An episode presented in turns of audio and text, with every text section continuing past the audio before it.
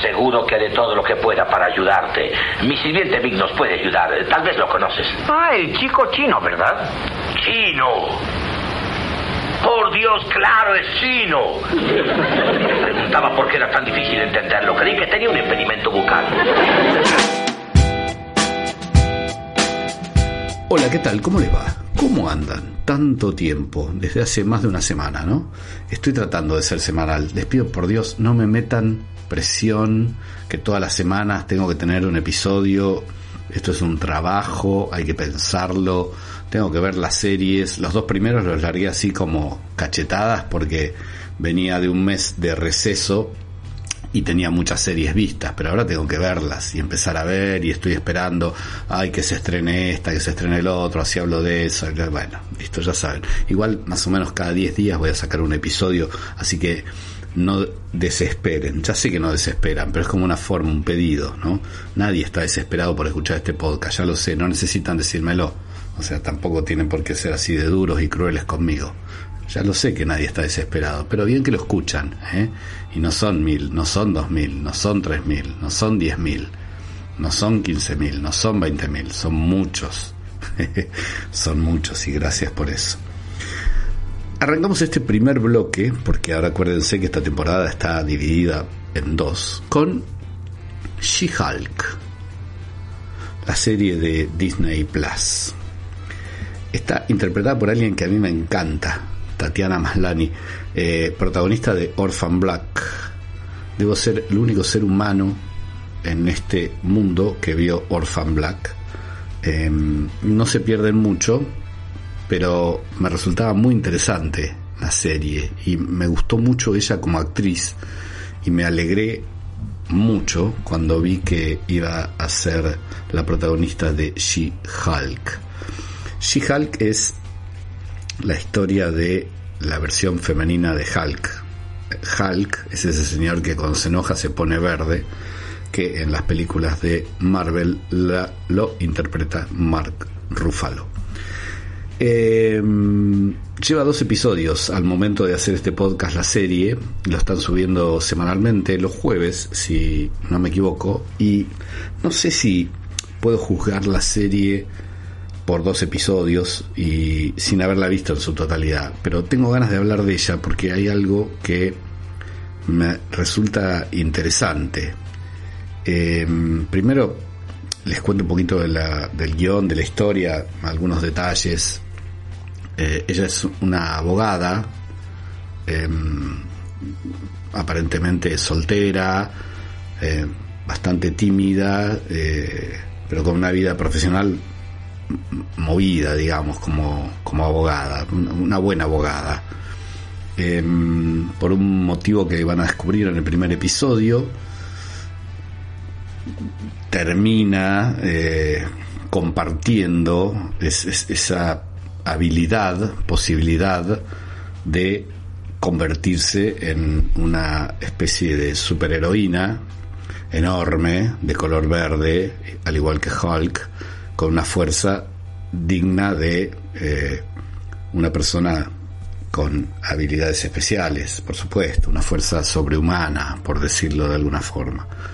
Hasta ese momento, em, su primo, eh, Bruce Banner, interpretado por Mark Ruffalo, eh, era el único en el planeta, digamos, por lo menos en la serie, que podía convertirse en Hulk y de ahora en más empiezan eh, esta transformación y este aprendizaje de cómo manejar esos poderes y cómo comportarse y zaraza, zaraza, empieza a, tratar de compartirlo los dos, em, pero en, un, en, un, primer momento, digamos, Mark Ruffalo lo trata de como de educarla en esto de ser una persona que se convierte en algo verde de más de dos metros y con una fuerza increíble.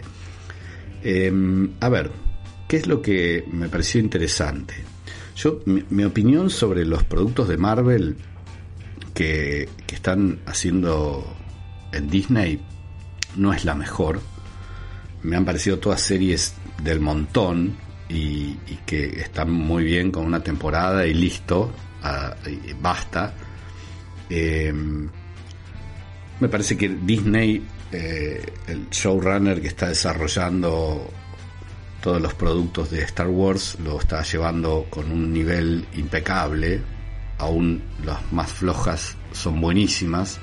Y no está pasando lo mismo con Marvel. Yo creo que no están dando pie con bola con Marvel.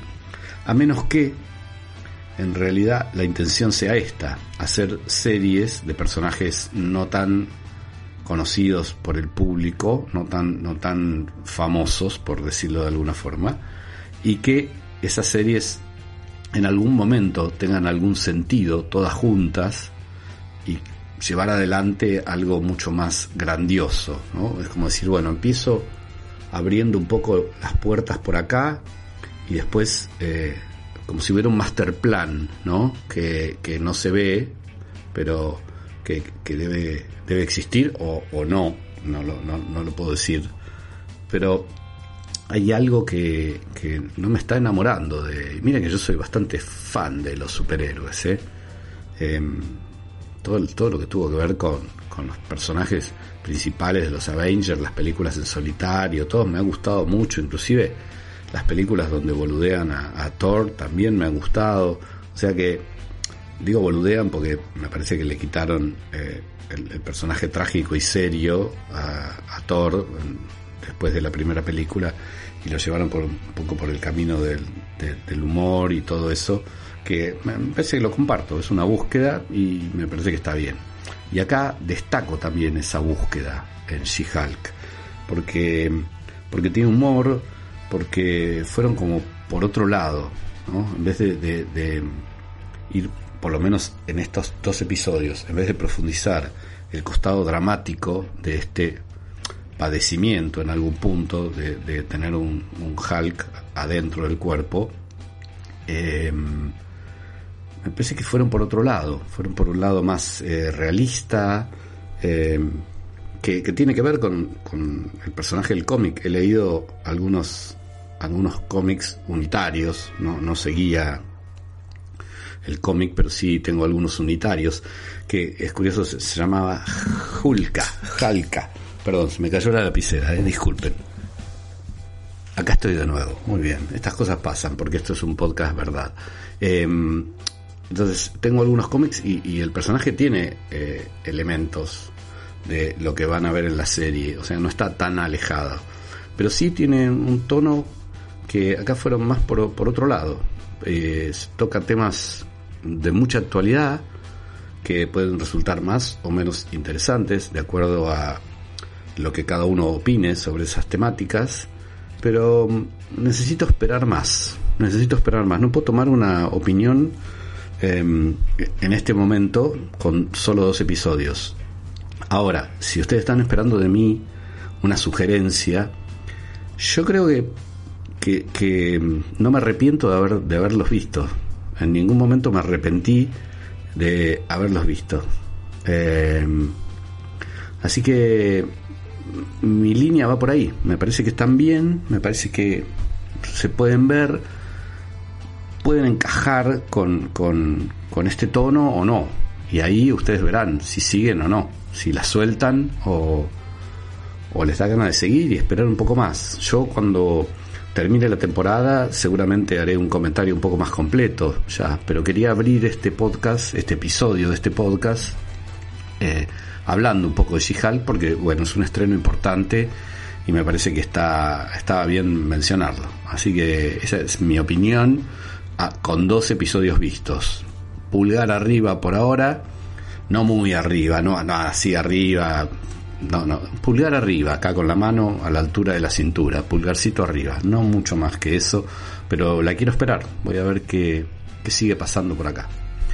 Les voy a recomendar una serie, miniserie de HBO Max. Ah, perdón, les dije que estaba en Disney Plus, She-Hulk, sí, es obvio, ¿no? Sí, ya lo nombré como 10 veces. Esta de HBO Max se llama Landscapers y está protagonizada para mí por una de las mejores actrices del momento y no digo por del momento no digo el momento porque sea eh, por el momento que está pasando eso me quiero decir. El momento enorme que está pasando todas las cosas que está haciendo todas las cosas en las cuales la estoy viendo y todo me parece brillante. Ella es Olivia Colman y trabaja en Landscapers con David Seulis, a quien lo vieron en infinidad, infinidad de películas y en algunas series aparece, es un gran, gran actor. Estos son cuatro episodios, Landscapers. La historia eh, es como un true crime, pero que se corre de todos los lugares comunes de los true crime. Es un matrimonio que a los cuales se descubre que tiene dos cuerpos enterrados en el jardín de su casa. Mientras van investigando, la serie empieza como a partirse en, en dos. por uno de esos caminos va la realidad y en otro de esos caminos va la imaginación de Susan, que es el personaje de Olivia Colman. Eh, esa, esa imaginación, ese imaginario, eh, las lleva a ambos como a moverse en una realidad alternativa en el cual la historia no es como es en la realidad.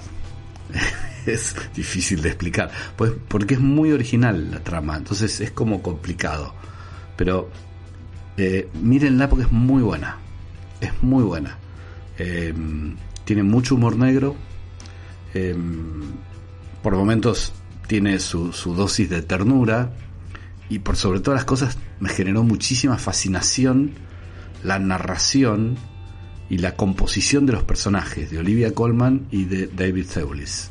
Em, me ha gustado mucho, además son cuatro episodios de una horita, se lo sacan de encima en una noche. Una noche arrancan a las nueve, a la una de la mañana ya están en la camita con la panza llena después de haber visto Landscapers en HBO Max. La recomiendo mucho, mucho porque es, es muy original, está súper recontra bien actuada y, sigue siendo un, true crime, pero corriéndose de todos los true crime que vieron. Eh, la verdad que siento que si abro más la boca, eh, me cuido muchísimo por, por no tirar spoilers y no les quiero cagar la historia. Pero pero mírenla, mírenla, HBO Max si pueden o, en donde quieran, por supuesto, donde la encuentren. Este primer bloque lo termino con Candy. Candy está en Star Plus, tiene como protagonistas a Jessica Biel y Mela Lilisky. Que hablar, ¿no? A mí Jessica Biel me encanta, pero me encanta en todos los sentidos. Me encanta como mujer, mucho. Cuando digo mucho, digo mucho y Mela Linsky me, parece una mujer fascinante a quien conocí en Criaturas Celestiales de Peter Jackson. Es una actriz neozelandesa que seguramente ustedes la tienen más que por Criaturas Celestiales, que no sé si la vieron, si no la vieron es un peliculón de Peter Jackson, una de las primeras películas, creo que es la cuarta o la tercera o la cuarta película que hace Peter Jackson. Em, pero la conocen, decía a Melanie Linsky, por su papel de Rose en Two and a Half Men. Estoy seguro que, la tienen de ahí. Eh, alguien algún episodio de Two and a Half Men ha visto y todas las temporadas en las que aparece Rose eh, es, brillante, la rompe, la descose. Esa es Melanie Linsky. Candy son cinco episodios. Esta sí es un true crime, pero también tiene cosas bastante particulares. Está ambientada en Texas en el año 1980 y se basa en una historia real de una asesina que se llama Candy Montgomery y su víctima, Betty Gore. Em, los cinco episodios van contando esta historia de, ese crimen, que es un crimen suburbano, de, esos lugares en donde parecería que no pasara nada, y que a la vez genera una fascinación muy particular. Es una serie incómoda, una miniserie, miniserie, pongamos, habla bien Guille, esto es una miniserie, son cinco episodios, nada más. Es una miniserie incómoda que funciona em, por las protagonistas. La verdad que la descosen las dos, pero la rompen, ¿eh? La rompen mal Solo ver las actuaciones de las dos vale la pena ver la serie. Eh, es muy buena, es muy interesante y, y es cortita, cinco episodios. Chao, listo. Miniserie, adiós, terminó, se acabó, no tenés que ver nada más adelante ni nada. Muy buena y en sí, insisto, eh, Jessica eh, siempre ocupa el rol por ahí de, mujer bonita, pero tiene un talento enorme y con los años ha madurado muchísimo en todo lo que tiene que ver con la actuación. Y Melanie Linsky, eh, ya les digo, para mí es, es una bestia, es una bestia humana. Me encanta, me encanta lo que hace. Repasito de este primer bloque. She-Hulk, pruébenla si tienen ganas. Landscapers, sí o sí, obligatoria. Candy también. Es pulgar, pero también a la altura de la cintura. Pero, pero está bien, está muy bien. Voy a separar esto con un tema musical y les voy a contar de dónde viene. Un tema musical. Me recibí de Badía. Me, me acabo de recibir de Badía o de Antonio Carrizo, que es peor todavía. Con un temita, un temita que me encanta, que es muy representativo de una serie que amé. Ahora, después del tema, no se vayan, no lo corten, porque sigo hablando. Después del tema vamos a hablar de la película de Jamie Foxx y vamos a hablar de Casa de los Dragones. ¿Ok? Así que tenemos bastante camino por delante. Cuando descubrí esta serie, Six, Six, perdón, Feet Under, Six Feet Under, me volvió loco. Eh, me volvió loco por la temática, me volvió loco por la narrativa, por los personajes, me, fascinó. Era de una oscuridad apabullante, de una melancolía, había ahí un dolor, un sufrimiento, un padecimiento y un trabajo con la muerte, porque en pocas palabras se trata de la historia de una familia que, tiene un, un, una casa de, de, se encarga de, de velatorios y de entierros, ¿no? Eh, una casa fúnebre, eso sería exactamente. No me salía la palabra. Después, por supuesto, evoluciona y, tiene vuelo y la serie tiene se maneja en varios niveles, eh, es, es, de alto nivel. Six Feet Under es de alto nivel, altísimo. En el último episodio, y acá sí los tengo que spoilear, ¿eh? perdón, les voy a cagar el final de la serie. No, no les voy a cagar el final de la serie. En el último episodio, que es muy duro, pero que es perfecto para el cierre. Es un, una de las pocas series que para mí cierra maravillosamente. Vieron que todo el mundo putea con los, los, finales de las series. Bueno, yo vi el final de Six Feet Under y dije, uff, qué bueno, qué bueno lo que hicieron. En este último episodio, Claire, una de las protagonistas, se aleja de del resto de su familia o lo que queda de su familia, se sube al auto se aleja dolorosamente, sube al auto y pone un tema. Y el resto de el viaje de Claire y algunas imágenes que nos van mostrando para cerrar la serie, estoy evitando cagarles y spoilearles el último episodio, pero nos muestran imágenes eh, muy duras y muy conmovedoras durante todo ese periodo de Claire en el auto con esas imágenes suena este tema que se llama Breath Me y es de Sia. Un tema que me encantó. Cuando lo escuchen van a entender la, la un tema doloroso. Yo no puedo dejar de relacionarlo con, con ese final que vi. Eh, me, me, me, conmueve aún hoy eh, el, ese final con este tema. El tema me encanta, pero está íntimamente relacionado con el episodio final de Six Feet Under. Una serie que si no la vieron, mírenla, por favor. Entonces vamos a escuchar Britney de Sia y después seguimos con más Era Chino.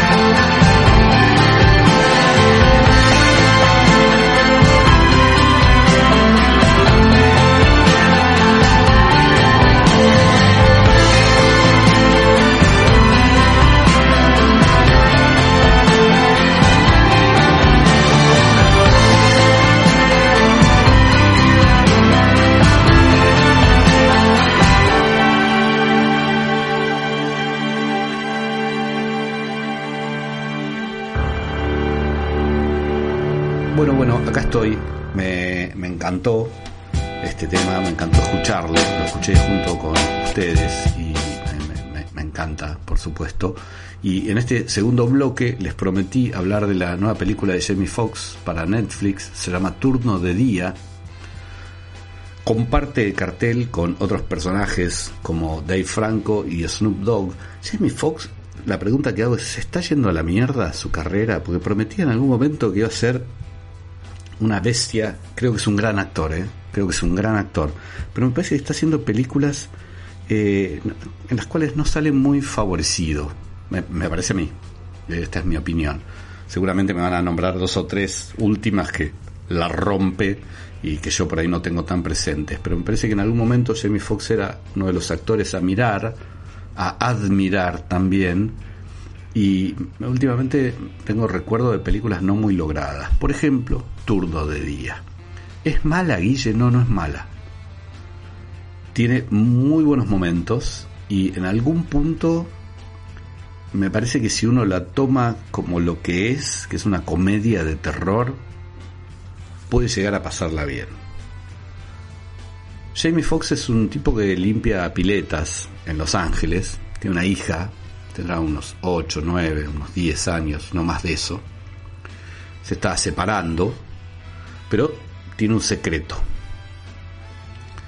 De día, su trabajo, lo que le da unos dineritos, es limpiar esas piletas, pero también es un tipo que se encarga por contratos de cazar y matar vampiros.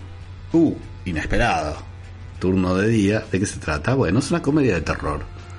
Mezcla un montón de géneros, suspenso, eh, terror por supuesto, eh, historias de cazar recompensas, violencia.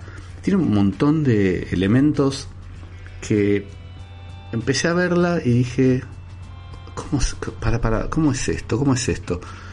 Me voy, la dejo, me voy, no, no pude, no pude soltarla. Me quedé viéndola hasta el final y les reconozco que no es un peliculón, por eso empecé hablando de se está cayendo Jamie Foxx, eh, no es un peliculón, ¿eh? pero no está mal, no, es, no está mal, no, no la pasé mal, o sea, nos juntamos, ustedes, ustedes, vos, vos, vos, vos y, y yo, compramos una pizza. Eh, dos, porque si no, no vamos a cagar de vamos a comer dos porciones cada uno y no, no, no da. Compramos dos pizzas, o si querés una pizza fainá y unas empanadas, te gusta más así, pero qué caprichoso. Ok, pizza, fainá y empanadas. ¿De qué querés? ¿De carne?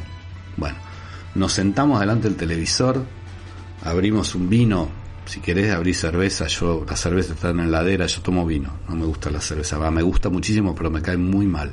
Entonces abrimos un vinito, vos abrite la cerveza, ya te entendí que te gusta, dale, toma cerveza. Nos sentamos, eh, tres en el sillón y dos en el piso recostados en, en- el sillón también, pero en el piso, porque no entramos todos en el sillón. Y ponemos turno de día y nos cagamos de risa.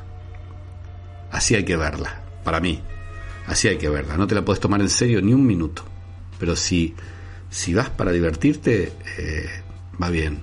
Está en Netflix, turno de día, Jamie Foxx, Dave Franco y el Fumón de Snoop Dogg. Y ahora sí, les dije que íbamos a hablar de House of the Dragon y acá estoy. HBO Max lanzó ya el primer episodio, van a ser 10. Les tiro un poquito de data, seguro que han visto Game of Thrones. Si no la vieron, yo creo que pueden ver igual esta serie. Primero porque es una precuela, porque está ambientada ciento y pico de años antes de Game of Thrones, de los sucesos de Game of Thrones. Y eh, me parece que, que por, por ahí sería un buen ejercicio empezar por acá y después si les gusta la onda ver Game of Thrones. Estos son los primeros 10 episodios. Yo presumo que ya se deben estar planeando varias temporadas más. O no. Eh, creo, leí por ahí que parece que sí, que arrancó tan bien que ya están, ya están firmando contratos para hacer varias temporadas más, pero por ahí mostrando alguna de las otras casas, las otras familias. Eh, esto se desarrolla, ya le dije, 170 y pico de años antes de los eventos de Daenerys Targaryen y en el noveno año del reinado de un tipo que se llama Viserys Targaryen. El tipo está buscando desesperadamente un varón para que lo suceda en el reinado. Tiene posibilidades, pues su mujer está embarazada, y si no lo no, no encuentra ese varón, el trono puede recaer en su hermano, que es un bastante violento, loco, y uno no confiaría eh, el gobierno a, su hermano, a Daemon, o quizás rompiendo la tradición que han sido siempre varones, todos los que gobernaban, puede recaer en su hija, porque Viserys tiene una hija, Rhaenyra se llama.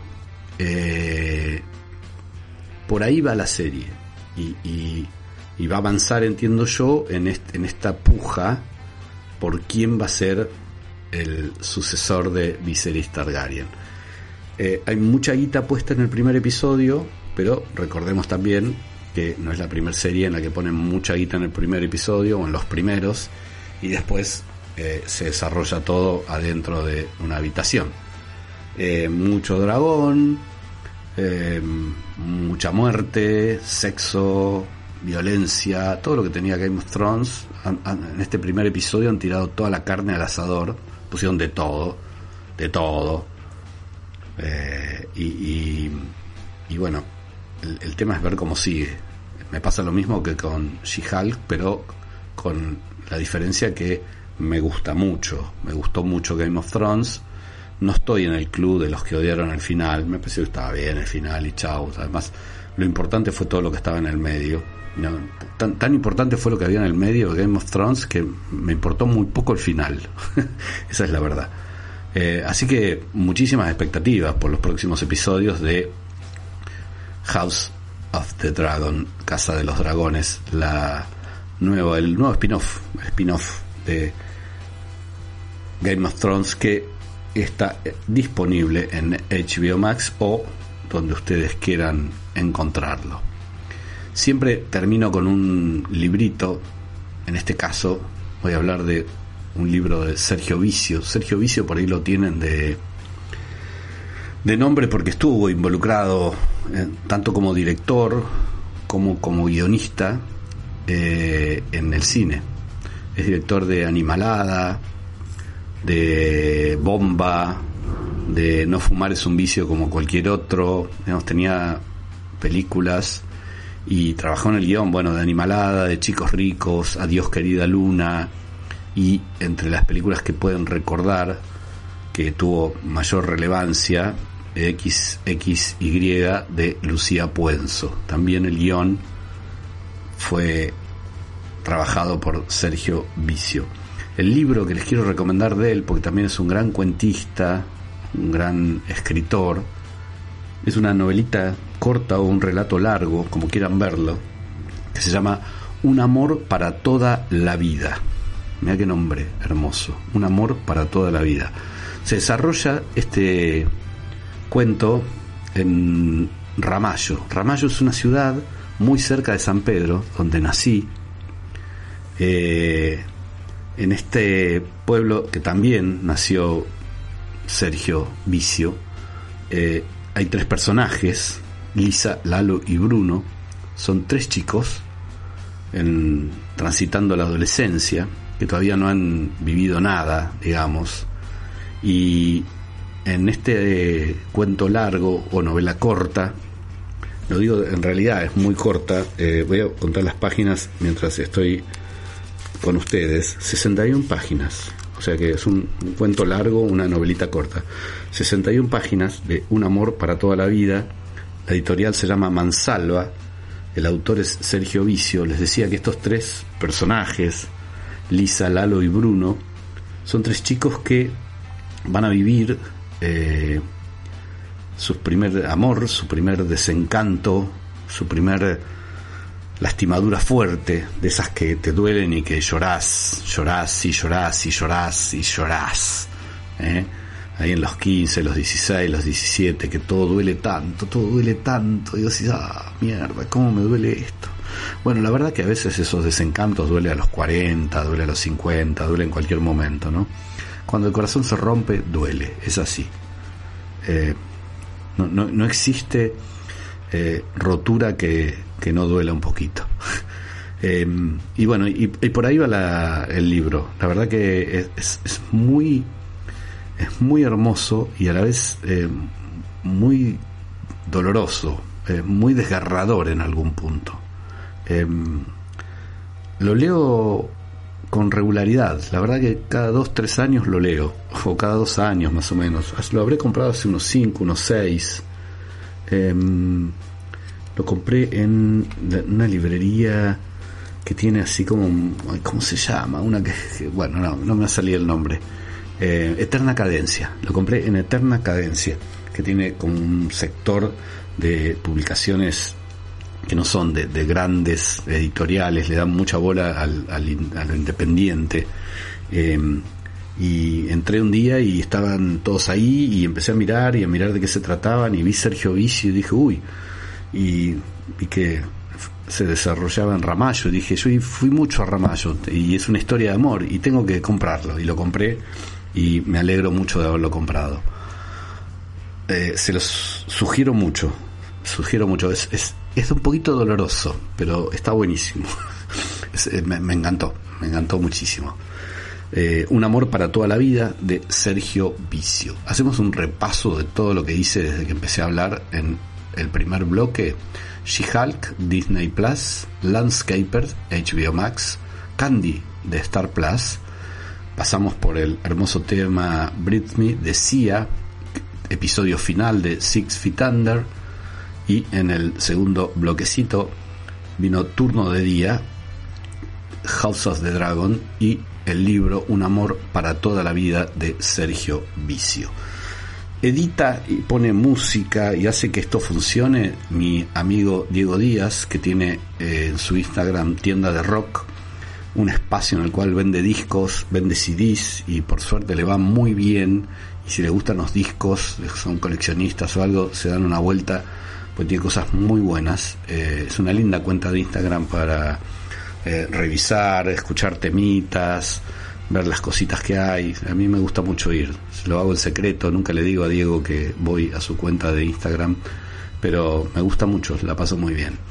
Esto ha sido todo para este Era Chino, para este episodio 4 de la temporada 5. Espero que les haya gustado, que alguna de las cosas que recomiendo les sirva para algo. Pueden pasar por guillermohernández.com.ar si tienen ganas, apoyar mi trabajo. Eh, ahí están los episodios de Era Chino Plus Naked, que es el podcast que hago específicamente para quienes apoyan mi trabajo. Y si no, eh, se pueden suscribir también a el newsletter que todos los viernes sale de forma gratuita con recomendaciones y sugerencias de distintas plataformas. Nos escucharemos, o mejor dicho, ustedes me escucharán en el próximo episodio, será el 5 de la temporada 5 de Era Chino. Muchas gracias por elegirme, muchas gracias por escuchar y no se olviden de poner estrellitas de calificación, que me viene bárbaro, me viene bárbaro que califiquen con muchas, muchas estrellitas este podcast.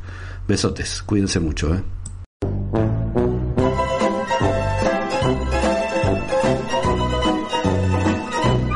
Este ha sido un episodio más de Era Chino, el podcast de Guillermo Hernández.